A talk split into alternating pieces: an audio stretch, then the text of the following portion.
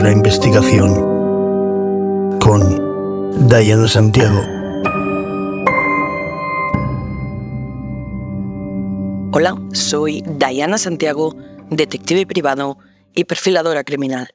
Y esto es El poder de la investigación.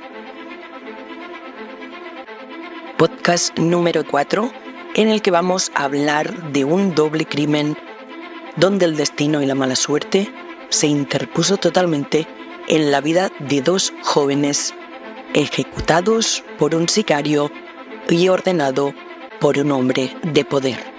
Estate atenta y atento porque empezamos. 12 de junio del 2005, y Alenis Valero y su hermana Yairet habían salido a tomar algo por Vinaroz. Cuando volvían a Kalich, sufrieron un accidente.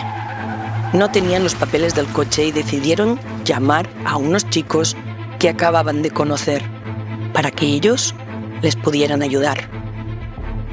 Juan Manuel Mata, de 23 años, y su amigo acudieron enseguida y los cuatro acordaron dividirse.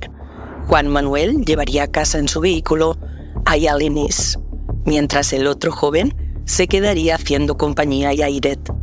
Parecía todo muy sencillo, pero no sabían que aquel choque acabaría con un macabro doble crimen. Vamos por pasos. Os voy a presentar a Yalenis Valero. Yalenis Valero es una chica cubana, la cual con 17 años en la sala Comodoro de La Habana conoció a Isauro, al cual le llamó la atención Después os lo presento. Ella era chica de compañía y aquella noche Isauro pagó por estar con ella. Pero en 1998 la convenció de que podía ser una pretty woman y la joven se vino a Santiago. Le puso un piso y la mantuvo, pero finalmente prefirió llevársela a Benicarlo, donde podía verse con ella de forma más discreta. Él que ya había extendido sus negocios a Levante, donde la construcción hacía dinero de verdad y tenía un socio que le dio trabajo a la chica. Además, le abrió una cuenta bancaria con un ingreso inicial de 7.000 euros, entre otros obsequios. También le dio las llaves de un buen coche. Cuando la joven cumplió 18 años y el empresario la trajo de Cuba, este manifestó que no le dejaba un resquicio de libertad. Grababa sus conversaciones telefónicas, instaló un programa espía en su ordenador de control remoto e incluso amenazaba de muerte a todo aquel que tuviera algún tipo de relación con la víctima. Sin embargo, en el 2004, la relación se rompió y ella no dudó en devolverle el piso, el coche y empezar de cero. La chica compra junto a su hermana pequeña y a un adosado en Calich, Castellón. Todo le sonríe e incluso se encapricha de un joven de la zona, pero su ex está al tanto de la nueva vida. La primera vez que Yalenis pisó tierra española lo hizo en el aeropuerto compostelano de La Bacolla, a donde se había trasladado a vivir con su amante.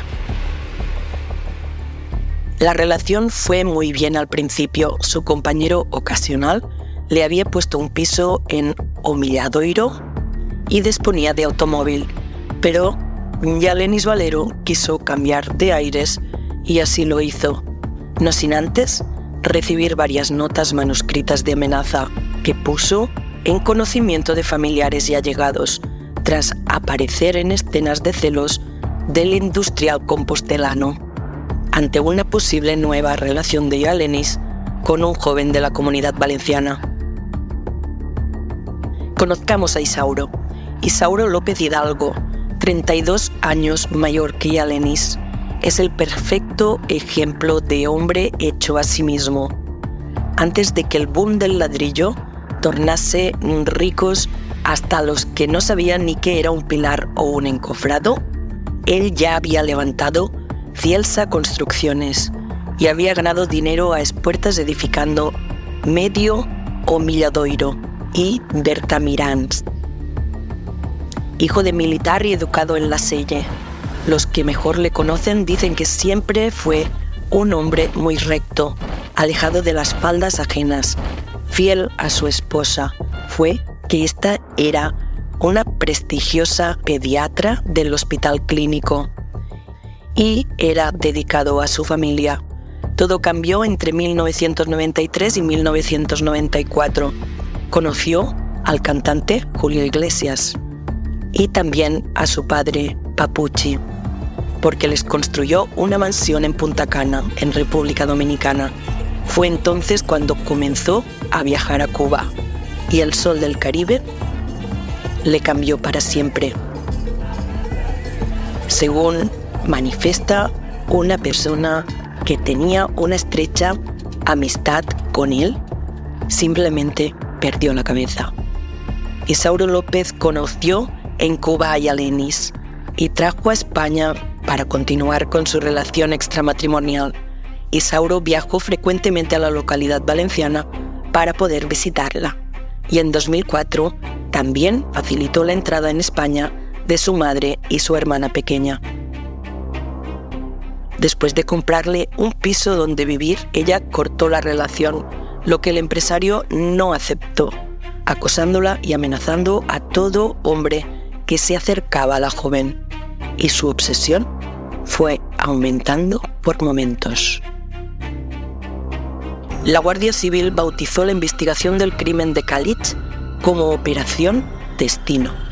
El motivo estaba claro, porque aquella noche del imprevisto acababa de echar por tierra el plan del sicario que a través de un intermediario había contratado Isauro López para acabar con las vidas de Yalenis y su hermana. La idea inicial era plantar fuego a su casa, con ellas dentro, pero cuando la chica entró en la vivienda con el joven, el asesino tuvo que improvisar y acabó atándolos con bridas de pies y manos y ejecutándolos con dos disparos en la cabeza. Se había cumplido lo que Yalenis Valero advirtió en una profética carta que escribió y depositó ante notario en la que decía que si en un futuro me sucede algo, estoy segura de que el único responsable es Isauro López. Esta seguridad es a causa de su amor obsesivo y posesivo hacia mi persona, no dejando mi vida en libertad, amenazándome de que si lo dejo, mi final será en un prostíbulo, drogada y muerta. El destino volvió a conjurarse, esta vez a favor de las víctimas, y aquella investigación que hubiese sido difícil de esclarecer se incauzó gracias al buen olfato de los guardias civiles. Olieron a humo y se dieron cuenta de que el sicario había estado fumando esperando a Yalenis. Buscaron y buscaron y finalmente hallaron dos colillas en el desagüe del váter. El ADN permitió identificar el asesino y de allí imputar al intermediario y a Isauro. Pero vamos poco a poco. Os explico qué ocurrió la noche de los hechos.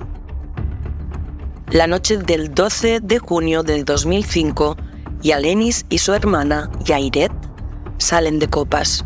Coinciden en una discoteca con un amigo y este, a su vez, les presenta a Juan Manuel Mata, un chico normal de la ciudad de Vinaroz, albañil de 23 años. El Seat Ibiza que conduce Yanenis de vuelta a su casa se sale de la carretera y llama a su novio para que la recoja. Está trabajando en un pub y no oye el teléfono. Jairet recurre entonces a los chicos que había quedado en la discoteca. Ella y su amigo Luis esperan a la grúa en la carretera, mientras Juan Manuel acompaña a Yalenis a su adosado de Calich. Nada más abrir la puerta, les sale el paso a la muerte. Les esperan al menos dos sicarios. Los atan de pies y manos. Los colocan de rodillas y los ejecutan de sendos disparos con una pistola provista de silenciador. Vamos a analizar la escena del crimen. Las víctimas en el salón estaban atadas de pies y manos con cuerdas. Ella boca abajo, tenía un disparo en la cabeza y él boca arriba, en un pómulo. Además, como los agentes marcaron el llamado pasillo de acceso, el lugar por el que entraron al lugar del crimen, solo las personas imprescindibles, narraba el capitán jefe de la Policía Judicial. Cada paso y una revisión del suelo con luz forense brillante y rasante para detectar los posibles indicios que hubiera en el recorrido. Un doble crimen que impresionó a los habitantes de Calich, una localidad del norte de Castellón, con un censo en ese momento, el 12 de junio del 2005, de algo más de millar y medio. Recrearon la inspección ocular agentes de la Unidad de Policía Judicial y del Laboratorio de Criminalística de la Guardia Civil de Navarra. Anotados y recogidos los indicios, embolsaron las manos de los cadáveres para evitar que se destruyeran restos que pudieran haber bajo las uñas, signo de haber tratado de defenderse. Recogieron también vainas y un proyectil. Estos estaban deformados, por lo tanto, indicaba de que los autores habían empleado un silenciador. Y al comprobar que permanecían joyas y dinero que se guardaban en un cajón, se reforzó la idea del homicidio premeditado ante el robo. La mesa con varias piezas de vajilla dio más trabajo porque al aplicarles un reactivo se revelaron varias huellas, trasplantadas con una lámina adhesiva. Se fijaron también los agentes en los restos de ceniza junto a la ventana, pudiendo pensarse que el autor o los autores habían estado esperando la llegada de las víctimas. En ese mismo lugar, en el suelo, una pisada, que recogieron siguiendo el mismo procedimiento que las huellas dactilares. En el baño continuaron hallando indicios, un trozo de cuerda de las mismas características que la empleada para atar a las víctimas, restos de sangre en el lavabo, que se descubrieron pulverizando sobre ellos un reactivo de color azul denominado Blue Star, que no degrada el ADN, por lo tanto, los restos de sangre se pueden estudiar después. Y dos colillas en el interior de la tubería del lavabo. Una de ellas les encaminaría a dar con el asesino porque de ella obtuvieron una muestra dubitada de ADN.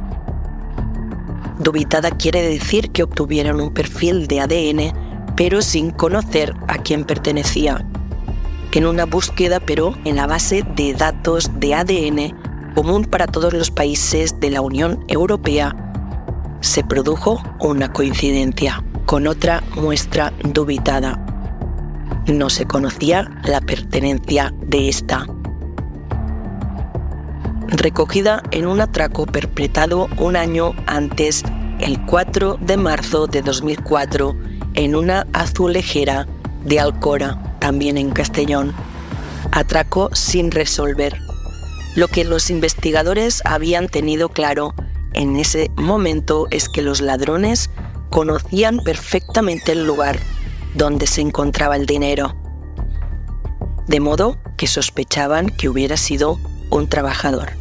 Así que, ante la coincidencia de la muestra del crimen, tomaron ADN a todos los empleados para lograr perfiles indubitados con nombre y apellidos y compararlos a los que permanecían anónimos.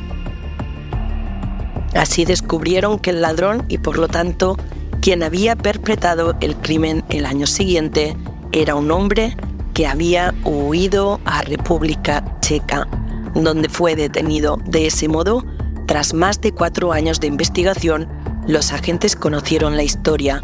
El móvil había sido pasional. Y es que la mujer asesinada había sido amante de un importante empresario gallego, hasta que, a través de un intermediario, contrató a un sicario para que la matara y quien la esperó en su casa una noche de fiesta en que ella regresó con el joven asesinado. Empresario, intermediario y sicario fueron condenados a entre 28 y 40 años de cárcel. La operación destino de la Unidad Central Operativa, la UCO, de la Guardia Civil estaba a punto de echar el cierre a una enmarañada historia que empezó en La Habana y acabó en Castellón, con paradas en La Coruña y la República Checa. Cuatro meses después del crimen, se detiene al sicario en la República Checa, donde se había ocultado al calor de su mujer, Micaela Dankova. El matrimonio había invertido en una finca en Castellón con el dinero cobrado por asesinar a Yalenis, entre 34.000 y 50.000 euros. Según los investigadores, podría ser aún más.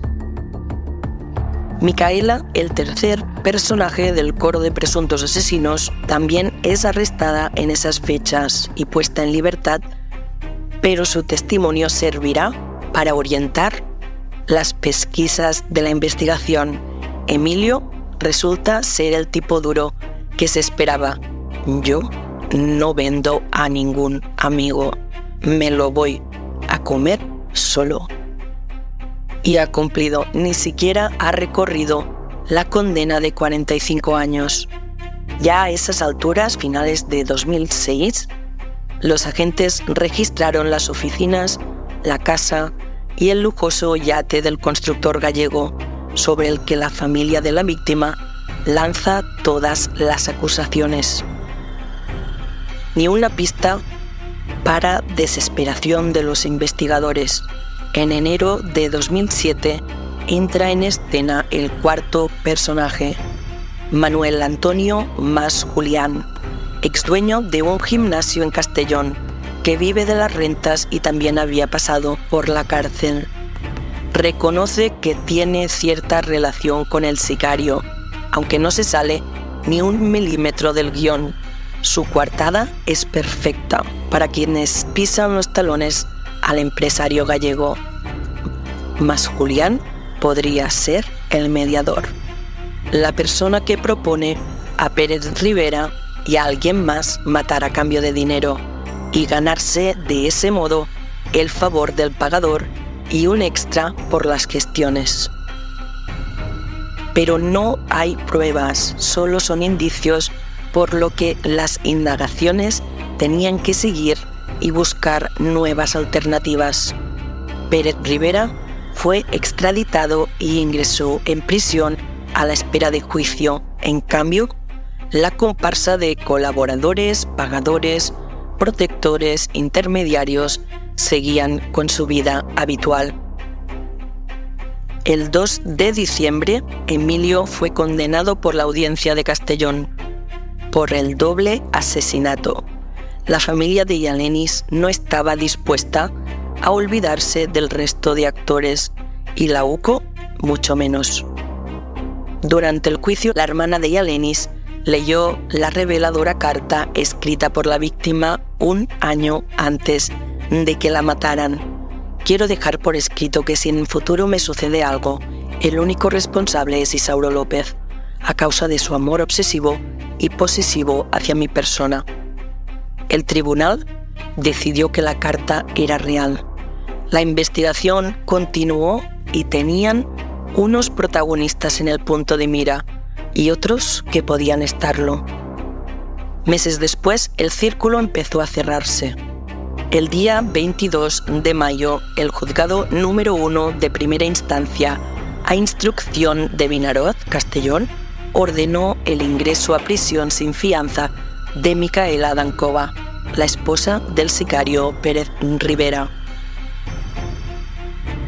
De Manuel Antonio Masculián, presunto mediador, y también de Antonio Muñoz Tuñón, el quinto protagonista. Antonio, alias el Delgadito, o el Poca Cosa, camionero autónomo y con serias adicciones, es el amigo al que Pérez Rivera nunca delató. No hacía falta más de una vez en el pasado corrieron juntos tras dar un palo y la prisión acabó de amigarlos. Primero las sospechas y luego las evidencias que se le presentaron al juez. Los investigadores creían que era el segundo autor del crimen, ni siquiera para Isauro López, que alardaba de codearse con Julio Iglesias y con su fallecido padre, fue una sorpresa que una semana después llamaran los agentes a la puerta de su oficina en Santiago. No abrió la boca, aunque defiende su inocencia. La noche del crimen estaba cenando con unos amigos en Galicia. No conoce ni a Pérez Rivera ni a Antonio Muñoz, pero sí tiene otras amistades igual de poco recomendables que marcarían su futuro. Pasaron varios años hasta que la Unidad Central Operativa, la UCO, de la Guardia Civil, tuvieron indicios suficientes para llevar a López a prisión preventiva y más tarde a juicio para orquestar el asesinato de su amante y de la hermana de esta, aunque la casualidad hizo que Juan Manuel Mata fuera finalmente ejecutado a tiros junto a ella en lugar de su hermana. Según la sentencia, el magistrado considera probado que Isauro López ejerció un fuerte control sobre su joven amante Yalenis Valero y la hermana de esta, Yairet. Controló sus teléfonos, llamadas, agendas, todos los documentos que encontraba por la casa, cuentas bancarias, sus salidas del domicilio, también sus amistades, llegando a amenazar a chicos que se relacionaban con Yalenis. La sentencia califica de sometimiento la conducta del constructor compostelano hacia su amante, a quien le repetía, según el documento judicial, que si no continuaba con él, acabaría drogada, prostituida o muerta cuando a principios del 2005 la joven asesinada no pudo soportarlo más, comunicó a Isauro su decisión de romper la relación. Este, despechado y enfurecido, decidió acabar con la vida de las dos hermanas Valero. El juez estima probado que para ello contactó con Manuel Antonio Más, con antecedentes penales, a quien había conocido por sus negocios inmobiliarios y de quien sabía que tenía relación con el mundo delincuente. Él le encargó que a cambio de dinero, él o con otras personas buscadas por más procedieran a la ejecución de las hermanas. El considerado mediador del crimen contactó al menos con Emilio Pérez, sicario ya condenado a 44 años por las ejecuciones estando ambos y durante meses efectuando vigilancia sobre las dos chicas y sobre su domicilio. El 12 de junio del 2005 Emilio Pérez, junto a otras personas no identificadas, ejecutaron a tiros a Yalenis Valero, de 26 años, en su casa. También mataron a Juan Manuel Mata, de 23 años, un amigo de la cubana que accedió a la casa por casualidad. Aunque esperaban a Yairet Valero, Mata había acudido para ayudarlas tras sufrir un accidente de tráfico y acompañó a Yalenis a casa. La sentencia del doble crimen de Khalid se conoció en la capital de La Plana, siete días después de dar lectura al veredicto de culpabilidad del jurado popular en la audiencia provincial el magistrado Esteban Solaz ha condenado a 28 años de cárcel al empresario gallego Isauro López como autor por inducción de dos delitos de homicidio, según la sentencia. La pena de prisión ha sido dos años superior para el castellonense Manuel Antonio Mas, quien ha sido condenado a 30 años de cárcel como autor por cooperación necesaria de dos delitos de asesinato. Por lo que respecta a la indemnización económica para las familias de las víctimas mortales, los dos condenados deberán abonar un total de 420.000 euros de forma conjunta. La cuantía económica que percibirán los padres de los fallecidos será de 110.000 euros, siendo de 30.000 la indemnización para los hermanos de las víctimas, todo ello más los intereses legales. Inicialmente, los más allegados de Isauro sospecharon que podía haber sido objeto de la venganza de un empresario rival, pero esa teoría se deshizo rápidamente en el juicio. Algunas de las personas que mejor conocen al constructor creen que pudo haber querido dar un susto a la chica, pero nunca matarla, y que el cariz que finalmente tomaron los acontecimientos al hombre contratado para dar ese aviso se le fue de la mano. Esa posibilidad que estuvo entre las hipótesis que barajaron los investigadores de la Guardia Civil que dirigieron las pesquisas fue precisamente la que declaró en el juicio el antiguo socio en Castellón de Isauro López.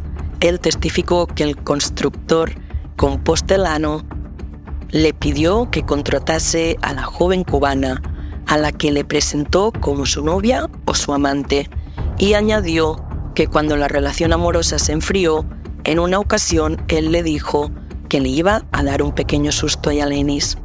En la vista oral, sin embargo, lo que quedó como hechos probados fue que Isauro contactó con Manuel Antonio Mas Julián, condenado a 15 años, para que contratase a un sicario que acabase con la vida de la joven. El encargo lo recibió Emilio Pérez Rivera, que fue el primero en ser juzgado y condenado en el 2008 a 44 años de cárcel. La Guardia Civil no creyó en la teoría del susto. El teniente que dirigió la investigación declaró en el juicio que Isauro tenía una fijación obsesiva con Valero, propia de violencia de género, y que encargó su muerte al sentirse despechado.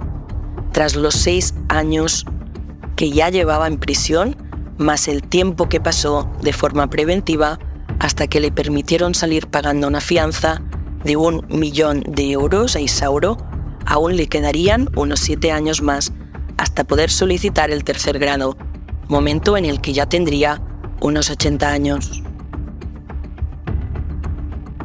El Tribunal Supremo confirmó la condena de 28 años de prisión a la responsabilidad de los partícipes se extiende hasta los límites de la actuación de los autores materiales, subraya la Sala Segunda de lo Penal del Tribunal Supremo en la sentencia del pasado 15 de diciembre.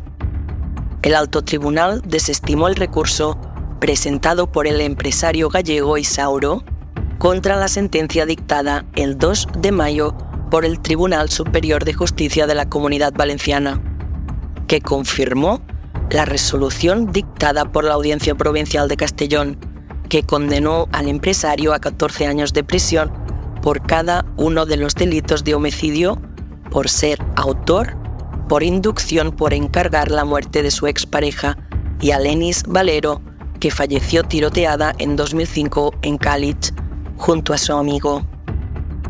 El otro acusado fue condenado a una pena de 20 años de prisión por cada uno de los delitos, con la agravante de alevosía al ser considerado autor por cooperación necesaria.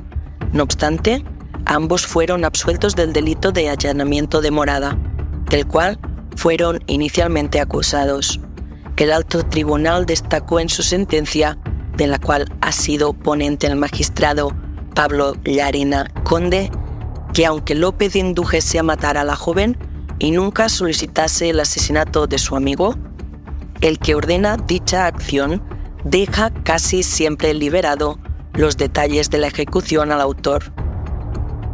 Es más, detalla que cuando se contrata a la fría y diestra actuación de un sicario, se proyecta la clara probabilidad de que éste pueda dar muerte a cualquiera que llegue a presenciar la ejecución del homicidio del asesinato encomendado. En este sentido destaca que como ha quedado probado que López encargó y pagó para que matara a Yalenis Valero y a su hermana, se puede concluir que tenía conocimiento de que aceptaba el resultado altamente probable finalmente sobrevenido. la sección segunda de la Sala de lo Penal del Tribunal Supremo utiliza este argumento también para el otro acusado que también negó su responsabilidad en la muerte de Mata y pidió que se le suprimiese el agravante de la alevosía, por lo que se le amplió la condena inicial en 10 años.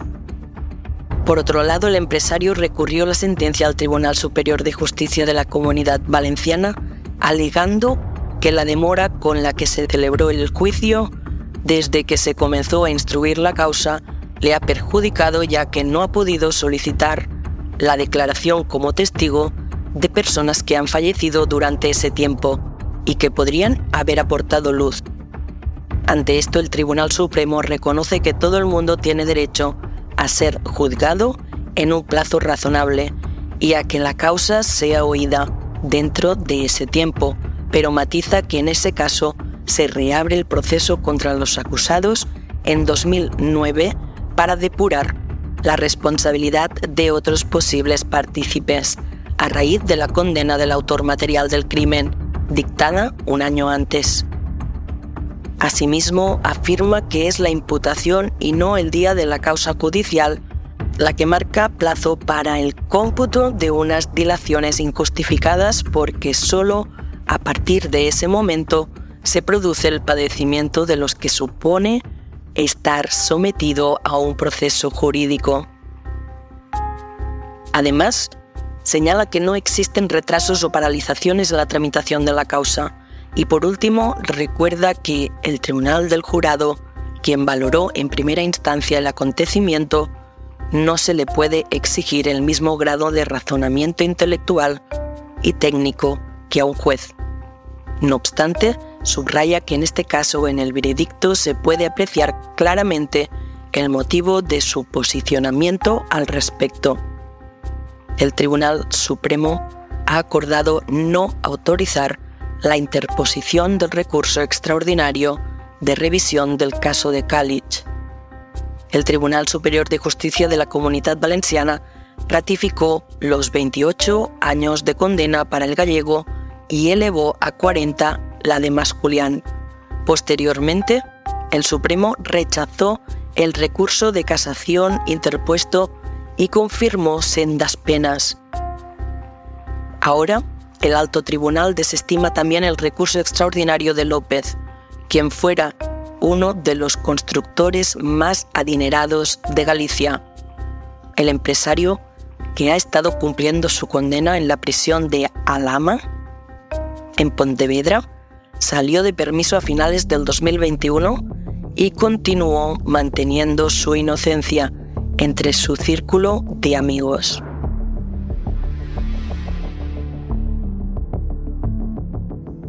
Y hasta aquí el caso de hoy, un caso que me impactó tanto por la cercanía como el plan, la frialdad y el destino de Juan Manuel y el destino de estos jóvenes un caso más donde poder analizar la conducta humana, su mente y parte de su capacidad. Espero que os haya servido para poder hacer vuestros análisis y quiero recordaros que podéis seguirme en Instagram El Poder de la Investigación, donde durante la semana voy subiendo información extra sobre los casos y también actualizaciones. También si os gusta el podcast y queréis ayudarme a que crezca esta pequeña gran familia, agradecería muchísimo si podéis compartir el podcast, dejar vuestros comentarios, darle me gusta y todo eso que se dice. Muchísimas gracias y recordar, puedes escucharme en Spotify, Evox y Amazon Music. Y nos vemos el próximo lunes con mucho más True Crime. Salud.